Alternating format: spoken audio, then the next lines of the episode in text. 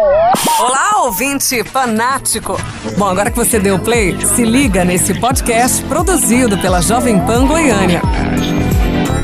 Hello, stranger. Olá, boa tarde a todos. Meu nome é Thiago Maia. E eu sou a Arissa Paiva. Super Cuts na Pan, mais uma edição aqui para vocês, 38ª edição. Hoje vamos falar de Jungle Cruise. Jungle Cruise é o novo filme da Disney que tá lá no streaming dela, no Disney Plus, e também nos cinemas.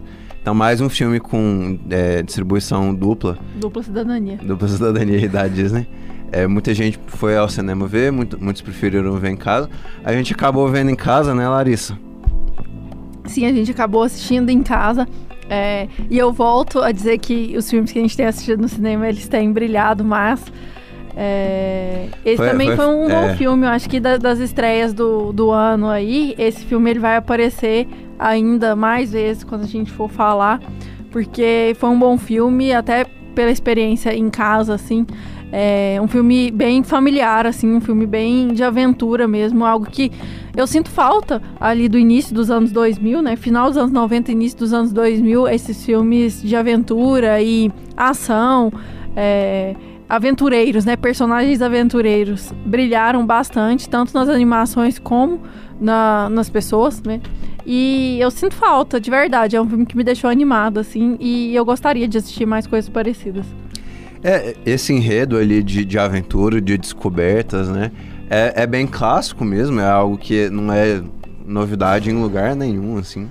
Mas é um filme, é, para quem, é, pra quem já viu o cartaz do filme, para quem já viu pelo menos um trailer do filme sabe que é basicamente assim uma jornada dentro do, da floresta amazônica, né? O filme é protagonizado pela Emily Blunt e pelo Dwayne Johnson, o famoso Rock, né? Famoso The Rock. E assim, o carisma dos dois personagens vai levando o filme, né? É, é muito sobre assim essas expedições de você é, de você achar segredos dentro da floresta, né?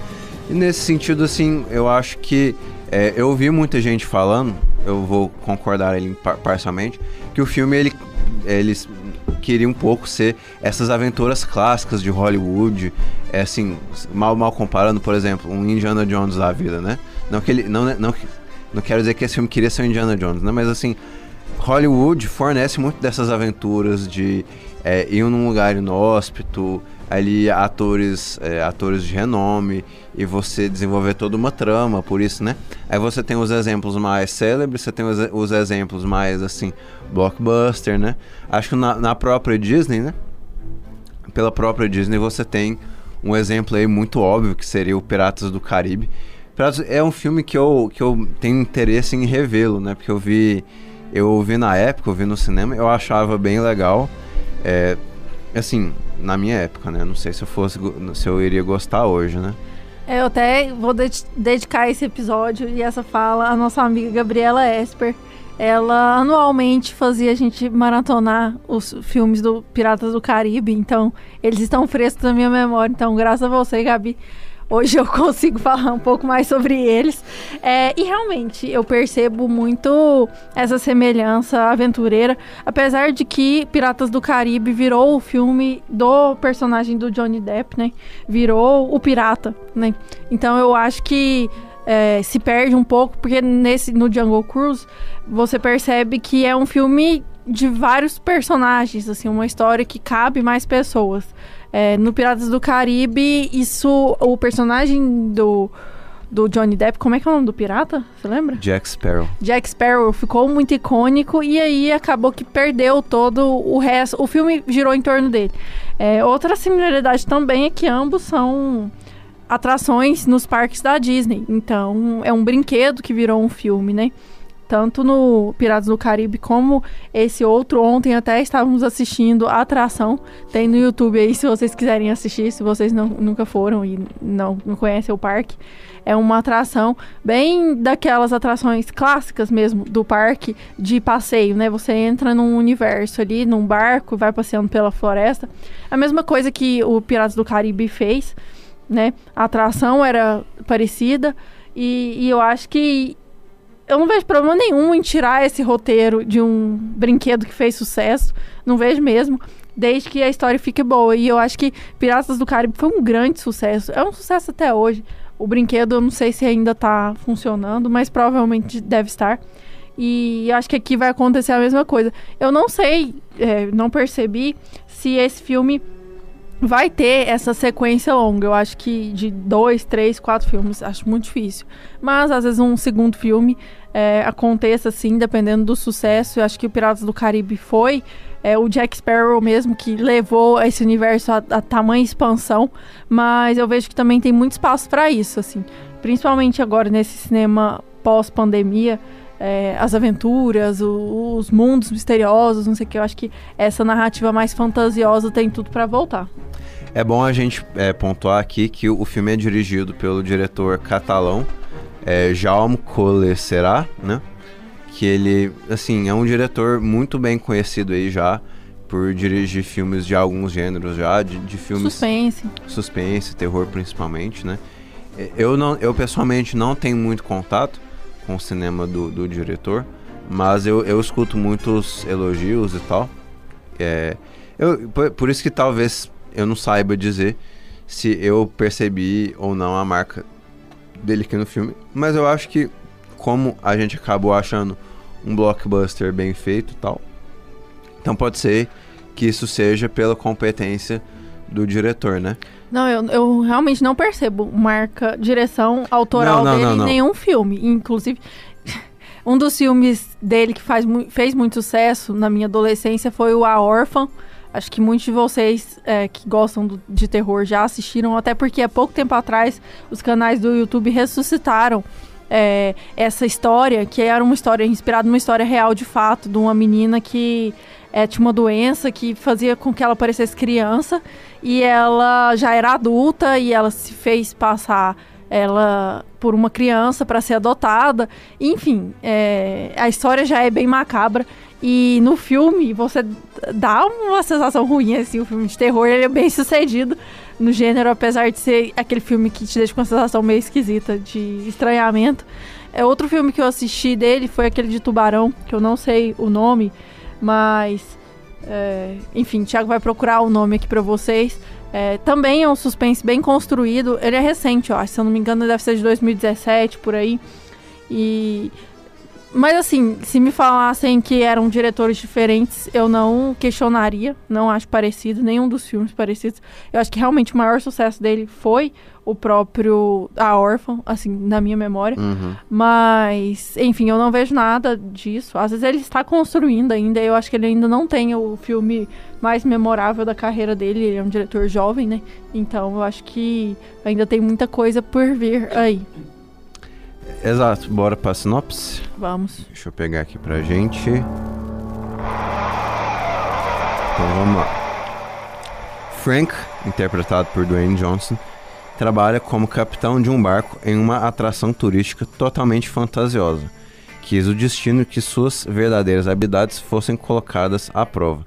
Isso acontece quando ele conhece Lily, Emily Blunt, uma exploradora que não mede consequências para dar andamento em suas investigações.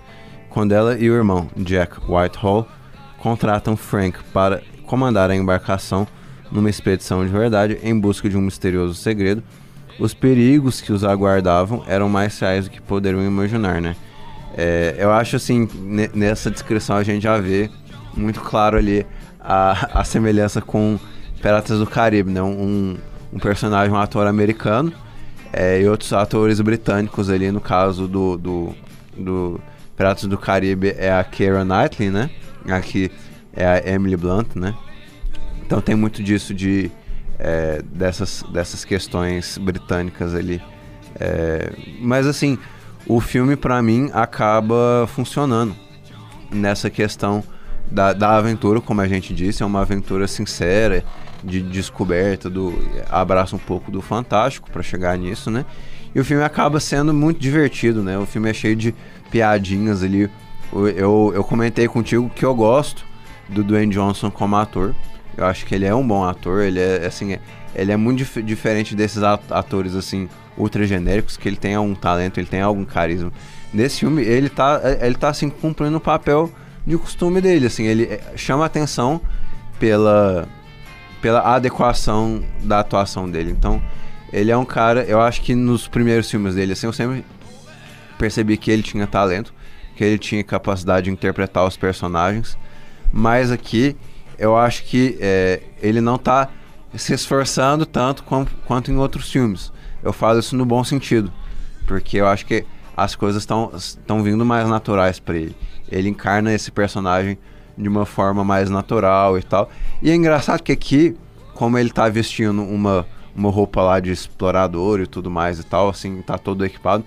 Não é, não é tão evidente, eu, eu gosto disso, não é tão evidente que ele é super ultra fortão, né? Porque a, acho que, tipo, nos filmes que mostra ele de, de tipo, camiseta cavada, ou, ou sem, sem, sem, camiseta mesmo, camiseta curta, como, como, como, por exemplo no Velozes e Furiosos, que ele aparece com uma camisa tipo essa que eu tô usando assim, que é mais curtinha. É, então ele, assim, Aí aparece muito a coisa musculosa, né? Super-humana. E aqui não, ele, assim. É, beleza, a gente vê que ele é forte, mas assim, isso não é muito. não faz tanta parte da composição do personagem. Eu acho que isso acaba ajudando o filme. É, e também eu, eu cometi um pequeno delito com esse filme, que foi antes de, de assistir ao filme, eu ouvi o episódio do Cinema na Varanda. E a Cris indicou e fez uma menção, algumas menções ao filme da Múmia, a Múmia. E falou que era muito parecido e tal. E eu tinha uma memória afetiva muito boa com o filme e resolvi assisti-lo antes de assistir esse último. Então, realmente, assim, os filmes são muito parecidos, muito parecidos. Eu acho que pegaram a mesma fórmula. Eu acho não, tenho certeza que pegaram a mesma fórmula e aplicaram aqui. É, a diferença é que ele tá um, a personagem feminina tá um pouco mais atualizada. Né? Na, em A Múmia, assim, a gente estava ali no final dos anos 90, 1999. A personagem feminina era mais sedutora, mais sensual, mais feminina. E quem, mesmo, e quem fato. que faz a personagem? Aí vai ter que dar um Você não lembra, não? Não. Vou ter que é... dar um E aqui no caso desse filme, ele é mais jovial, de certa forma. Que eu acho que essa personagem ela não tem tanto esse caráter de sedução que ela teve em 99, ali, quando isso ainda não seria problematizado, né? Então, o que eu percebo é que existe uma atualização em todas essas figuras femininas do filme. As figuras femininas do filme de 1999 são mais. É... Não, não sei qual seria a palavra, mas mais doces, mais. É, inspiradas mesmo em serem as donzelas em perigo, coisa que aqui a gente não vê da mesma forma. É a Rachel Wise, né? Aparentemente. Pelo, pelo que eu tô vendo aqui. Eu não sei, porque eu não, eu não assisti ao filme. É. É, não, realmente, ela. Ela é uma atriz muito. com muita presença, né? Ela, ela sempre faz isso muito bem, assim. Aqui, é, eu acho que eles acabam achando uma, um equilíbrio muito interessante entre ela ser destemida. É, ela com certeza é destemida e corajosa, ela luta e faz um, uma série de coisas, né? Inclusive, é, na cena de abertura do filme, ali logo no começo do filme, é uma das coisas que eu, que eu mais gostava quando eu era mais novo, de ver essas cenas em filmes de ação e aventura, que é o, é o tipo de, de, de, de, luta que parece uma coreografia, sabe? Uhum. Que é quando você, tipo assim, é, é, você, você faz as coisas para serem Tipo, isso cabe muito no cinema, né? De tipo, um, um vai, outro vai, um vai, outro vai. E aí fica parecendo uma dança, fica parecendo assim. É o foco com os, no, com os movimentos, né? Tipo, uma hora ela, que ela se esconde assim e ela tá. É, e ela tá, tá, querendo tapear o povo, né? Eu, eu, gosto muito como quando os filmes assim filmam isso, né? E isso pode ficar um pouquinho genérico. Aqui é, eu acho que ficou um pouquinho genérico, mas eu, eu gostava, eu quando eu era mais novo assim, eu gostava muito dessas sacadinhas de direção e de, de condução dos personagens, né? E aqui, assim, a, a Emily Blunt, ela tá, assim, tem esse equilíbrio de... Da, da ação que ela performa, do desempenho que ela faz, assim, da natureza destemida dela. Mas também, assim, por exemplo, é... é ainda é, é, a personagem super inteligente, né? Então... Ela, ela é super inteligente e, e também tem uma cena lá que ela precisa, não vou dar spoiler, mas ela precisa da ajuda do Dwayne Johnson para ela poder é, para ela poder lá performar lá o que ela quer fazer na água, né? É, tipo assim, ela tem as suas fraquezas também, que são da natureza da personagem, e eu acho que tudo isso encaixa bem, né? É, eu não sei se o quanto o filme que é, é original, na verdade eu acho que ele não é original em quase nada, assim, mas ele, eu acho que essas experiências blockbuster, que são assim genuinamente divertidas, que os personagens têm um carisma genuíno, né? Então, assim, a gente pode falar do, do personagem do Jesse Plemons, que é um vilão lá, um, um, príncipe alemão. A gente pode falar do próprio personagem do Jack Whitehall, que é o irmão da Emily Blunt. É, eu, não, eu não lembro de tê-lo visto no cinema. Eu achei ele, assim, genuinamente engraçado. achei ele genuinamente carismático. É, e também o, o Edgar Ramirez, que é um personagem que, que fez é, alguns filmes da DC. Ele, ele, ele fez o, o filme do Olivier Assayas, que é o Carlos, Carlos o Chacal, ele faz o, o, o traficante venezuelano. É um filme é, bem famoso, quer dizer, é um filme indie bem famoso do, do Assayas. É, eu acho que ele é um bom ator, ele tem entrado mais em Hollywood. O, o, o, Rami, o Edgar Ramirez, ele faz esse conquistador que está preso ali dentro da floresta há vários séculos, né? É, então eu gosto do elenco, eu gosto da, da, Eu acho que é uma direção correta. De novo, eu também não vejo um, um certo autorismo ali, um cer um, um, uma certa pegada mais autoral, não enxergo nada disso. Mas eu acho que é, o, o diretor ele é eficaz em fazer um blockbuster, um filme que é assim palpável, ele é bem assim tranquilo de você entender, ser, ser divertido e ser é, e ter coisas que você pode pegar dele e tal. Então eu achei um filme bem correto, um filme bem divertido, o que assim eu mentiria para dizer que não me, me agradou, né? É, então esse é engraçado que esse ano tá tendo uma série de filmes desse tipo, né? A gente falou aqui, por exemplo, do Love and Monsters, né? Então é um filme para mim tem, a, tem mais ou menos ali a mesma pegada. Um filme blockbuster bem simplesão, bem, bem fácil de se entender, mas que tem charme, que tem um certo molejo que a gente nem sempre tem visto nesse cinema mais comercial. É, é o que eu falei, assim, eu acho que uh, essa fantasia, ela tá voltando esse ano. Tiveram muitos filmes no final do ano passado, esse ano.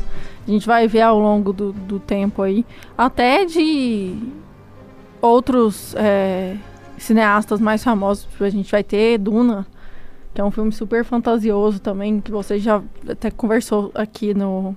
Na mesa da na rádio. mesa da rádio. Então, é, eu acho que vai ser um ano, um ano da fantasia, assim como a gente já teve. É, vai ser interessante comentar o próprio Space Jam que a gente comentou aqui. Eu acho que tá num desses bons exemplos. Até pela trilha que vocês estão acompanhando aí que o Piscon soltou para vocês. É, é, muita aventura. Assim, vocês percebem, tem esse clima de aventura desde a, a primeira cena, né, desde a abertura do filme. Então, é, eu acho que é bom por uma volta aos cinemas, acho que é o, o, tipo de filme que combina com a família no cinema, né? Com voltar, com o retorno do cinema. Então isso é um ponto importante também para esses grandes estúdios, porque eles precisam que as pessoas elas voltem ao cinema sem medo e com a família toda e em segurança. Eu não sei é, como isso fica organizado em relação a filmes mais cults, que normalmente vão uma ou duas pessoas só, né, por família no cinema. Quando a gente fala de um filme familiar desses, vai ter um monte de gente. Você vai pai, mãe, filho, papagaio. Então, a chance de lotar uma sala é muito maior. Até semana passada a gente foi assistir o filme O Tempo do Shyamalan e a sala realmente estava lotada. Então as pessoas têm interesse em voltar para o cinema. É, eu até me, me, surpreendi o fato da sala de tempo tá, tá cheia.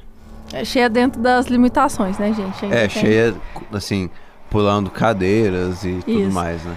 É, então eu acho que é, é um movimento até interessante de fazer a análise por essa perspectiva do estúdio mesmo e do público. É um filme extremamente familiar, assim, e tá no cinema, pode ficar de indicação para vocês aí que não assistiram ainda. A gente não deu super spoilers, porque realmente é, esses nossos primeiros papos aqui que estão envolvendo essas estreias no cinema, não tem como não falar sobre essa volta, não tem como comparar com o que está acontecendo. Então, acho que é bem interessante. E também é um filme que não perde muito o glamour quando você assiste em casa. Eu, pelo menos, não senti sim, falta sim. disso. É, pois é, eu achei um filme divertido. Eu, eu ri bastante. Eu acho que os dois atores principais, os dois protagonistas, estão super carismáticos nos papéis ali, estão super é, divertidos. Então, eu gostei sim do filme, eu achei bem legal. Eu vou dar seis. Eu vou dar seis e meio, na verdade. Uma boa nota, eu vou dar 7. Eu não dou nota quebrada, então o 6,5 aí se aproxima, então vai, vai pro 7. A gente arredonda pro 7 aqui na mesa. E fica uma boa indicação, assim. Eu tô esperançosa com essa volta aos cinemas, tô gostando muito dos filmes que eu tenho assistido. Então, vamos lá, estreia da semana que vem, vamos ver se a gente vai ficar contente. Você pediu pro Piscal soltar a vinhetinha das indicações pra gente. Bora lá.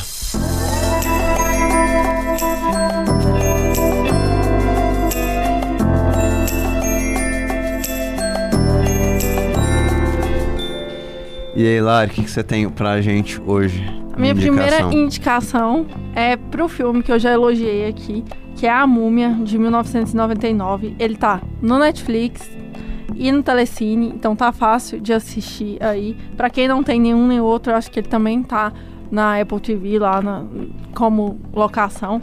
É, eu quero deixar de indicação porque foi um filme que eu revi essa semana. Ele, eu já tinha uma memória afetiva muito boa, mas assistir de novo foi ter de novo essa experiência de é, criança ali de 10 anos tendo esse contato com um filme de aventura, com o princípio do terror, com o princípio do suspense. Foi muito legal e gostei muito da experiência cinematográfica também, achei que é um, grande filme. É, queria deixar de indicação também um curta que não tá no, no, nos curtas do Felipe Leão que a gente tem falado nas nossas redes sociais, mas é um curta que tava na minha watchlist há muito tempo e eu queria deixar de dica para vocês que tá no YouTube, tá fácil de assistir, chama Brasília, Contradições de uma Cidade Nova, do Joaquim Pedro de Andrade, um filme de 1968, mas fala muito bem de como a cidade de Brasília está estruturada. É um documentário urbano, né? Então vai falar sobre como Brasília funciona, é, em, em, questão de infraestrutura mesmo. É um documentário bem. É curtinho, assim, sei lá, acho que tem uns 20 minutos. Mas é muito interessante e é um filme que eu tava ensaiando muito para assistir gostei muito da experiência. E você, Thiago? Então vamos lá. Eu tenho. Minha primeira indicação é um dos curtos do Felipe Leão. É o Project. Escreve Project com K. É um curta tcheco, se eu não me engano. É, é um curta de 5 minutos sobre um projeto, mas muito bem feito e muito divertido. É um dos, mais, dos que eu mais gosto do, do Felipe, que o Felipe Leão tem indicado. É, assim, muito, muito legal. Tem um monte de curtas bons no YouTube e, e esse eu não descobriria se não fosse a indicação do Felipe, né? Vou indicar dois filmes, vou indicar Janela Indiscreta, que é um filme que tá na, Assim, ele tá, acho que no NetNow, ele tá em algum ser. Eu acho que ele tá na Oi Play, mas assim, eu, eu assisto ele alugando pelo v, VOD, pelo Video On Demand, né? É, é um dos meus filmes favoritos da vida. É o meu Hitchcock favorito. E vai ser pauta no próximo Supercuts. Então tô muito feliz de, de falar desse filme e tal, com, com Larissa e Felipe. E a gente vai abordar um pouco mais dele tal. É um filme realmente, assim, é único, um filme é espetacular que eu, que eu indico para quem é, para todo mundo quem viu quem não viu para todo mundo. Tem outra indicação que eu quero dar que é o a, é a, Visita o filme do do Shyamalan. É um filme de 2015 um filme ele que foi financiado por ele mesmo. Eu acho que esse filme ele é célebre por ter assim eu rechaçaria isso né mas é, foi um filme que deu uma certa revivida na carreira do, do diretor, porque, beleza, eu adoro o, o, Fim dos Tempos, eu adoro o Dama na Água, né? Tem gente que não gosta, né? Mas pelo menos assim, teve, do, teve o filme com Will Smith, de 2013, e teve o filme de do último Mestre do Ar, né? Então ele tava num declínio criativo é, relativo assim. E a visita, eu acho que é um, é um, é um ótimo retorno ao cinema mais legal do, do, do diretor. Tá, é um filme que está na Netflix, é um filme bem found footage. Uhum. É, e você gosta, e eu gosto muito também. Eu acho ele muito bem feito e muito bem executado pela, pelo olhar dele, por esse olhar de. Eu acho, eu acho que é, é um olhar assim tão. tão. com tanta afeição ao gênero, né? É, a, a, as, as crianças barra adolescentes que estão ali, aquela família, aquela realidade, eu acho que encaixa tão bem como ele fotografa tudo aquilo, né? Então fica aí a dica para vocês. É, entre os filmes de, de found footage, que eu gosto muito também, A Bruxa de Blair é sempre o primeiro é, que a gente fala. Mas também esses dias eu tava mexendo ali no Letterboxd e me deparei com o Rec, que também é muito bom e é um found footage. Então, para quem gosta, aí já vai pesquisar, visita, pesquisem também. Acho que tá em alguns serviços de streaming, tá fácil de achar. Fica a indicação para vocês. É isso, pessoal. Vamos encerrando aqui nossa participação hoje. A gente adora estar tá aqui toda sexta com vocês. É, sempre lembrem de nos acompanhar nas redes sociais, como Supercuts Pod. Eu sou o Thiago R. Maia, Lares Celares BVP. Mandem perguntas, mandem dúvidas, mandem dicas. Conversem conosco por lá. Semana que vem estamos de volta. Um grande abraço e tchau, tchau. Tchau, pessoal. Até a próxima.